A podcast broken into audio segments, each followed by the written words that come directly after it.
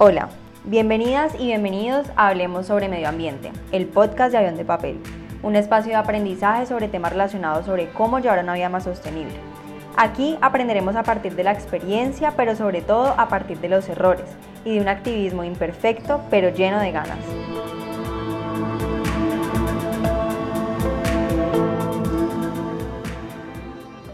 Hola, bienvenidas y bienvenidos a un nuevo episodio del podcast Hablemos sobre Medio Ambiente, el podcast de Avión de Papel. Hoy voy a hablarles de un tema que es para mí de suma importancia, sobre todo para los países latinoamericanos y más un país como Colombia. Yo sé que este título y este tema y este nuevo podcast no es muy interesante, no tiene un título súper llamativo, no vamos a hablar de algo impresionante, pero sí vamos a hablar de un tema muy, muy importante. Ese es de esos típicos temas que uno no le gusta hablar o pareciera muy complicado o tiene mucha política de por medio o tal vez algunas personas no saben qué opinar ni cómo reaccionar al respecto y precisamente esto ocurre cuando no sabemos mucho del tema. Entonces, como siempre, se los vengo aquí a contar eh, a modo de charla de una manera fácil, de una manera rápida y que pueda llegar a ustedes y que entiendan la importancia de lo que les voy a hablar hoy. De lo que vamos a hablar hoy es del acuerdo de Escazú. Es importante hablar de este tema porque, por ejemplo, Colombia, que es mi país, es el país en el que vivo actualmente, es uno de los países más peligrosos para vivir en general. Y sobre todo es peligroso cuando hablamos de líderes sociales, líderes ambientales o cualquier persona que se tome la palabra para hablar de los temas importantes de los cuales el gobierno no quiere que nadie hable. De hecho, la semana pasada, o sea, no llevamos nada del 2021 y ya asesinaron a un líder ambiental que es un defensor del páramo de la hierbabuena y guardián del loro amarillo en Tolima. El señor se llamaba Gonzalo Cardona Molina y trabajaba en la Fundación ProAves. Entonces, esto es un poquito para que vean el panorama y la situación. Yo sé que muchas de las personas que escuchan mi podcast no son colombianas ni viven en Colombia, pero es más o menos la, para que se den una idea de lo que pasa y de lo que está sucediendo y por qué es tan importante que estemos al tanto de esto. No es una situación solamente medioambiental, es una situación social y según los eh, objetivos de desarrollo sostenible, que para mí a veces yo decía, bueno, tal vez muchos de esos objetivos son sociales también porque como somos ambientalistas, entonces tenemos que ser buenas personas. Y realmente no es así, es porque se dan este tipo de cosas en países como Colombia, que una persona que está preocupada por el medio ambiente y por la biodiversidad y por las aves, muy seguramente dijo cosas contra el gobierno o muy seguramente estaba haciendo cosas que al gobierno no le parecían y simplemente lo asesinan. Y no solamente el gobierno, sino que también esto lo hacen ciertas industrias. Supongamos que hay personas que viven cerca a una parte donde hay petróleo o donde hay minería y la industria simplemente necesita sacar a esas personas de allí para poder seguir sacando petróleo y poder seguir facturando y poder seguir no sé, haciendo minería ilegal o lo que sea. Y esas personas no se dejan o simplemente es hogar o simplemente lo denuncian porque esto es ilegal y simplemente terminan desaparecidas. Y es que así funciona nuestro país. Nuestro país funciona básicamente por intereses económicos y políticos, tanto del gobierno de turno como de las industrias que más facturan en este país, que terminan manejando al gobierno porque al gobierno le conviene también hacer parte de esa ganancia de esas industrias, ¿cierto? Por ejemplo, una situación que se vio aquí en Colombia hace poco también, acerca del fracking. El fracking genera más ingresos y lo necesitamos para tener más dinero, por ejemplo. Entonces el fracking es lo que se hace. Si necesitamos destruir bosques para darle paso a una industria que aporta más a la economía y no tanto a la economía de un país, sino también a la economía de los congresistas y los políticos que lo manejan, entonces también destruimos los bosques que sean necesarios para luego armar una campaña de siembra en pro del medio ambiente y salir a decir que este gobierno se interesa por la crisis climática que estamos viviendo.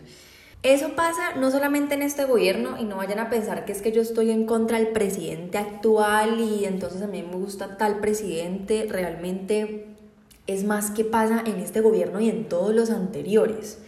Entonces no podemos dejar este tipo de decisiones en manos de las personas que realmente no les interesa. Aunque sea responsabilidad de esas personas, somos nosotros los que estamos viviendo en un país democrático. Somos nosotras las que tenemos el derecho y el deber de velar por nuestro país y las decisiones que aquí se toman. Y esto también es en pro de la misma sociedad, del medio ambiente y los problemas que nos terminan, pues nos conciernen. Por esto es que las marchas indígenas deben ser escuchadas. Hace poco, bueno, realmente el año pasado hubo muchas marchas indígenas en mi país y lo único que hacía la gente era quejarse por el alboroto y por todo cuando no entendemos que la mayoría de los indígenas son realmente los ambientalistas de este país. Y es que realmente las ambientalistas y los ambientalistas no viven en una mansión ni están alejados del problema, las ambientalistas y lideresas y líderes sociales de nuestro país son indígenas, son campesinos y son personas que están en el lugar del problema. Y por eso mismo son las personas más vulnerables y es por esta misma vulnerabilidad es que son asesinadas. Y por ejemplo, en el 2018 llegamos a 83 líderes y lideresas sociales asesinadas. Y eso parece una cifra muy pequeña cuando la comparamos, no sé, con las muertes del coronavirus o con las muertes anuales de un país tan peligroso como Colombia, pero 83 personas es mucho, sobre todo cuando, cuando vamos a la raíz del problema y decimos, bueno, esta persona estaba defendiendo este páramo, esta persona estaba defendiendo este bosque, esta persona estaba luchando por este río, y todas terminan desaparecidas o muertas. Entonces no es una casualidad y algo está pasando y es urgente. Entonces, toda esta introducción, ¿por qué hablo sobre todo esto? Porque precisamente esto es lo que tiene para decirnos y, y por eso es tan importante el acuerdo de Escazú. ¿Qué es realmente el acuerdo de Escazú? El acuerdo es un acuerdo regional sobre el acceso a la información, es la participación y la justicia en asuntos ambientales para América Latina y el Caribe. Y su propósito es trabajar en la defensa de estos derechos ambientales en la región y surge la necesidad de que se garantice una seguridad para las personas, para los grupos y para las organizaciones que promueven y defienden los derechos humanos en asuntos ambientales. Lo que este acuerdo propone es que las decisiones que afectan al medio ambiente deben ser tomadas de la mano de las ciudadanas y los ciudadanos, y esto quiere decir que cualquier persona, cualquier persona puede solicitarle a su gobierno información medioambiental, como el estado de contaminación del agua, el impacto medioambiental de un proyecto en específico y tienen 30 días para responder. Además que las personas vamos a estar en libertad de participar en las decisiones que se tomen respecto a estos temas. Resulta que para que este tratado se hiciera realidad tendrían que firmarlo 11 países durante los próximos dos años para poder ratificarlo. Y hasta el momento iban 15 países y de Colombia después de muchas trabas y muchos intentos de decir que no y muchos congresistas diciendo que no, pues eh, finalmente lo firmó en diciembre del año pasado, en diciembre del 2019. Pero bueno, igualmente escuchemos los argumentos de las personas que están en contra del acuerdo. Siempre me parece importante escuchar estos puntos de vista porque aunque finalmente no estoy de acuerdo y pienso que estas opiniones y estos argumentos terminan siendo realmente una fachada para los verdaderos intereses de las personas porque además terminan siendo argumentos de personas que no les conviene para nada que se firmen ese tipo de acuerdos, pero igual hay que ponerlos sobre la mesa para que los podamos analizar de la manera más objetiva posible. Y es que resulta que las personas que están en contra de este acuerdo Argumentan que para ser firmado se perderá la soberanía del país sobre los territorios como el Amazonas, por ejemplo, y sostienen que es un artículo ambientalista radical y que el Estado perdería todo el poder de tomar decisiones. Eso no tiene para mí ningún sentido. Y yo no sé si es que a ustedes no les pasa, pero a mí me pasa mucho, y es que cuando quiero hablar, por ejemplo, de vegetarianismo, de veganismo, cuando quiero hablar sobre el medio ambiente, cuando quiero hablar sobre el reciclaje, eh, sobre la moda sostenible, termino siendo una hippie de izquierda que quiere cambiar todas las cosas y está en contra de los millonarios y de las millonarias y bueno, en fin. Y eso realmente pasó en Colombia hace relativamente poco porque en Bogotá, por ejemplo, estaban proponiendo eh, un día sin carne a la semana por la cuestión de la, de la crisis climática que estamos viviendo. Ni siquiera era un día obligatorio, era un día opcional. Y como la alcaldesa de Bogotá es más de izquierda que de derecha, el presidente de Fedegan, que es la Federación de Ganaderos, dijo que decir que la ganadería afecta el medio ambiente es de izquierda. Y eso para mí es absurdo. Primero porque hay muchísimos estudios que dicen que la ganadería sí afecta al medio ambiente. Y segundo porque no tiene nada que ver la izquierda y la derecha. Eso es un discurso que nos concierne a todas y a todas por simplemente vivir en un planeta al que le afectan nuestras decisiones. Entonces no tiene nada que ver que yo prefiera un presidente que otro o un partido que otro. Es lo mismo con lo de las etiquetas del veganismo y del vegetarianismo y de todas las etiquetas que existen. Es pensar, reflexionar y cuestionar y decir, yo creo que esto está bien y yo creo que esto está mal por esto y por esto. Y por ejemplo, Colombia por mucho tiempo se negó porque no estuvieron de acuerdo con dos principales temas. El primero se refería al que comité del seguimiento que proponía que cualquier ciudadano puede vigilar y comunicar a este comité sobre el cumplimiento del tratado en su país y solicitó que se le incluyera un artículo que permitiera a los gobiernos tener ciertas reservas. O sea, ya empezando por allí es que tienen muchísimas cosas que ocultar. Y esto lo único que quería decir es que cada gobierno puede tener la posibilidad de elegir qué artículos del tratado aceptaba y cuáles no. O sea, eso es absurdo también, porque así no funcionan las cosas. Y evidentemente para mí es que quieren esconder ciertas actividades a toda costa, pero sobre todo le tienen muchísimo miedo al ciudadano y a la ciudadana que solicite bajo su derecho por este acuerdo la información requerida sobre los proyectos derivados acá en el país. Esto nunca había pasado. Y siempre que pasaba algo como que hacían a escondidas y luego se da cuenta todo el mundo, lo único que decíamos era, no, tenaz, lo mismo de siempre con este gobierno corrupto y no hacíamos absolutamente nada. Primero, porque si yo como persona iba y me quejaba sobre algo, corría el riesgo de desaparecer o de aparecer muerta en cualquier parte, como ya lo habíamos hablado al principio. Y segundo, porque a la mayoría de personas simplemente no les importa. Con tal de que su vida siga funcionando, con tal de que sus ingresos sigan llegando, con tal de que todo siga normal, pues tenaz que haya pasado eso, pobrecitos los que viven allá, mm, pobre catástrofe, pobre los animales, pobre el medio ambiente, pero no me afecta en absoluto a mí. Y eso es lo que no hemos entendido que es tan importante que entendamos, y es que un país se construye en colectivo y que todas estas acciones en últimas van a tener un peso muy grande sobre nuestra vida como individuos. Entonces es importante que sepamos, entendamos y compartamos estos temas porque de nada sirve seguirnos esforzando por cuidar el medio ambiente cuando las empresas y las industrias más contaminantes siguen afectándolo como lo vienen haciendo hasta ahora y el gobierno sigue financiándolas y apoyándolas para lograrse más. Les voy a dejar el audio de dos videos que para mí son fundamentales en este proceso. El primer video es una explicación muy rápida de lo que es realmente el acuerdo de Escazú, no solamente explicado por mí, sino también explicado por la Amnistía Internacional. En América Latina y el Caribe contamos con una riqueza natural cada vez más amenazada. El 22% de los bosques en el mundo están en esta región, pero entre 1990 y 2015 casi un millón de kilómetros cuadrados de selva fue extinguido. Esto es como perder 142 mil canchas de fútbol.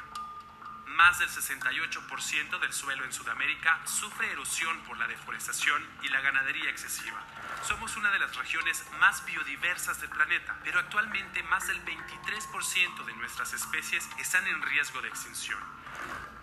El 70% del agua que usamos en las ciudades, en la industria y en la agricultura regresa a nuestros ríos sin tratamiento alguno, exponiendo a 25 millones de personas a enfermedades y poniendo en riesgo sus vidas y su salud. Las personas y comunidades que denuncian esta devastación se enfrentan a asesinatos y ataques. En 2017, 116 personas defensoras del medio ambiente fueron asesinadas en las Américas. El panorama parece desolador, pero podemos cambiarlo.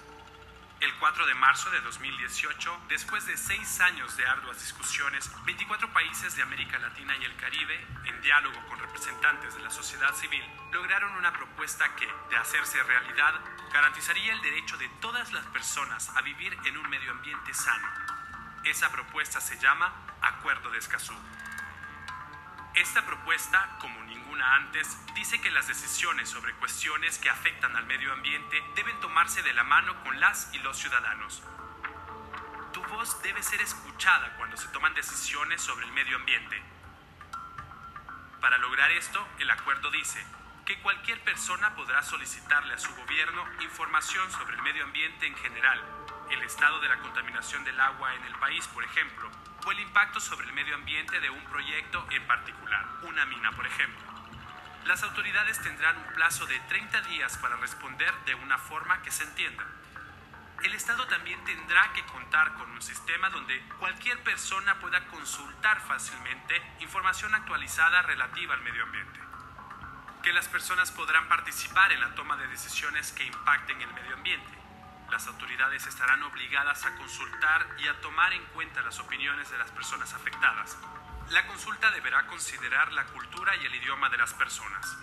Los pueblos indígenas no solo deberán ser consultados, sino que se buscará su consentimiento tal y como lo prevé el derecho internacional que las personas podrán recurrir a los tribunales o a mecanismos alternativos de resolución de disputas si su derecho a solicitar información o a participar no es respetado. También podrán recibir reparaciones en caso de haber sido víctimas si se causaron daños al medio ambiente. Que las personas, grupos y organizaciones que defienden el medio ambiente podrán hacerlo de forma segura, el acuerdo fortalece la obligación de los estados a reconocer, respetar y proteger todos los derechos de las personas y colectivos que defienden el medio ambiente y de manera muy importante a investigar y sancionar los ataques en su contra. Para que el acuerdo de Escazú se implemente de forma efectiva, los países tendrán que capacitar a sus autoridades y funcionarios sensibilizar a sus poblaciones a través de campañas informativas o programas educativos en las escuelas y fortalecer los registros y sistemas de información ambiental. Para lograr esto, el acuerdo invita a que los países cooperen entre ellos a través de talleres, encuentros y también en alianzas con estados de otras regiones. Y ahora les voy a mostrar un video de una de mis periodistas colombianas favoritas, que tiene un programa que se llama La Puya, y habla un poquito de esta otra cara del acuerdo de Escazú, que son las personas que definitivamente dicen que no quieren y argumentan que no quieren. Algunos congresistas y empresarios de Colombia le quieren hacer una trampa al medio ambiente. Por eso hoy venimos a hablarles del acuerdo de Escazú, uno de los acuerdos más ambiciosos en medio ambiente, que quiere darle información a la gente para que participe, se informe y pida justicia ambiental sobre asuntos ambientales en su territorio. Y no cuando le estén talando la montaña o le estén ahogando el río en Mercurio. Y además es el primer acuerdo que busca proteger a los líderes ambientales, quienes están siendo perseguidos, amenazados y asesinados.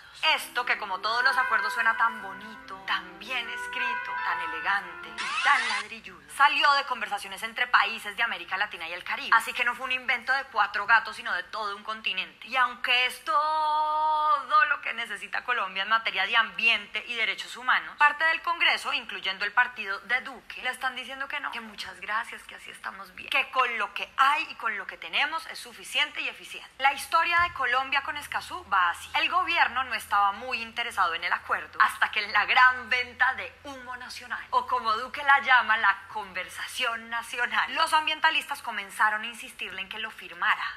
Decirnos, pensemos en Escazú, demos el paso a Escazú. Pues si ustedes piensan así y nosotros también, hay que dar el paso y no hay que demorarnos tanto. Y Duque no solo lo hizo, sino que aprovechó para masajearse el ego y decir que había sido una de sus promesas de campaña. Cuando no lo es. Pero en marzo llegó el COVID y el acuerdo entró en cuarentena. Y hasta aquí nos llegó la dicha porque el presidente entró en su papel de nadador profesional. Fue hasta julio que el gobierno pasó un proyecto al Congreso pidiéndole que ratificara el acuerdo y que lo hiciera rapidito. Pero llegaron los gremios de varios sectores económicos con su lobby y el infaltable Centro Democrático con María Fernanda Cabal y José Obdulio Gaviria a la cabeza, quienes pusieron el grito en el cielo y comenzaron a decir que este acuerdo ambiental era el castrochavismo con patas. Escuchen a este juglar colombiano. Es grave la aprobación de este proyecto. Yo estoy sintiendo pasos de animal grande ahí en este escenario de confrontación con el- la izquierda. Entonces se empezó a enredar el asunto porque en las audiencias los gremios no escuchaban razones. Algunos congresistas del partido de gobierno comenzaron a ponerle el palo en la rueda y la administración Duque no hizo ninguna para sacarlo adelante. Toda esta mezcolanza lo único que nos dejó fueron los mitos y leyendas de la fábula gremial y centrodemocratical colombiana, que hoy vamos a desmentir. Primero vociferan que con este acuerdo nos van a quitar la soberanía, o sea que no vamos a tener control de nuestro país y que la gente del exterior es la que va a terminar imponiéndonos leyes sin que nosotros podamos hacer nada. Porque hay necesidad de ceder soberanía. Una cesión de soberanía en un país donde la seguridad física todavía es un problema. Bueno, bueno, bueno, calma, se me calma. Esa palabreja que tanto trasnocha a los gremios no tiene ningún fundamento. Y decimos que es delirante porque el mismo acuerdo enfatiza en que las leyes de cada país permanecen intactas, quieticas, sanitas, sin que se limiten o cambien por haber entrado a formar parte de este tratado. Al mismo tiempo que fortalece temas que el país no haya regulado. Lo que hace el acuerdo es darle un empujón o una guía hacia dónde tendría que ir el tema ambiental, pero deja que cada país lo ponga a su manera en sus propias leyes. Segundo, dicen que con el acuerdo se nos van a meter al rancho un montón de organizaciones internacionales con fines oscuros. De defensores de lo público a ONGs internacionales que eventualmente vienen, ¿no? Cargadas de una narrativa que no se compadecen con la realidad colombiana. O como dice la analista política más brillante de Colombia. Mezcla de esa fusión de derechos humanos ambientales, de democracia ambiental, entonces ese palabrerío que les fascina a los ONGeros y a los mamertos. No, pues como quien dice, se nos metieron las ONG y la izquierda internacional motosa y los mamertos barbudos al conjunto Pero bájele un cambio a su conspiranoico interior. Primero, este acuerdo ya se había concertado con nuestra Cancillería y los ministerios de Ambiente de cada país. Y segundo, ni las ONGs ni los organismos internacionales tienen el poder para imponerle a Colombia algo. Lo que pueden hacer es facilitar procesos, asesorándolos, ofreciendo consultorías o insumos técnicos, pero no metiendo sanciones y leyes a la berraca. Como en el caso de la CEPAL, que está encargada de organizar un espacio para, por ejemplo, compartir información de buenas prácticas que estén implementando los países, u organizar reuniones entre las partes del acuerdo. En últimas, ¿cuáles son esas narrativas de las que hablan? Que estén pidiendo que no maten a líderes ambientales y que estén diciendo que tenemos que proteger al medio ambiente. No, pues qué mamertada tan irreal en este país de asesinatos, deforestación y extractivismo a lo loco. Tercero, gritan que con el acuerdo nos vamos a llenar de no sé cuántos mamotretos de leyes. Que esas leyes ya están, que ya las tenemos, que para qué más.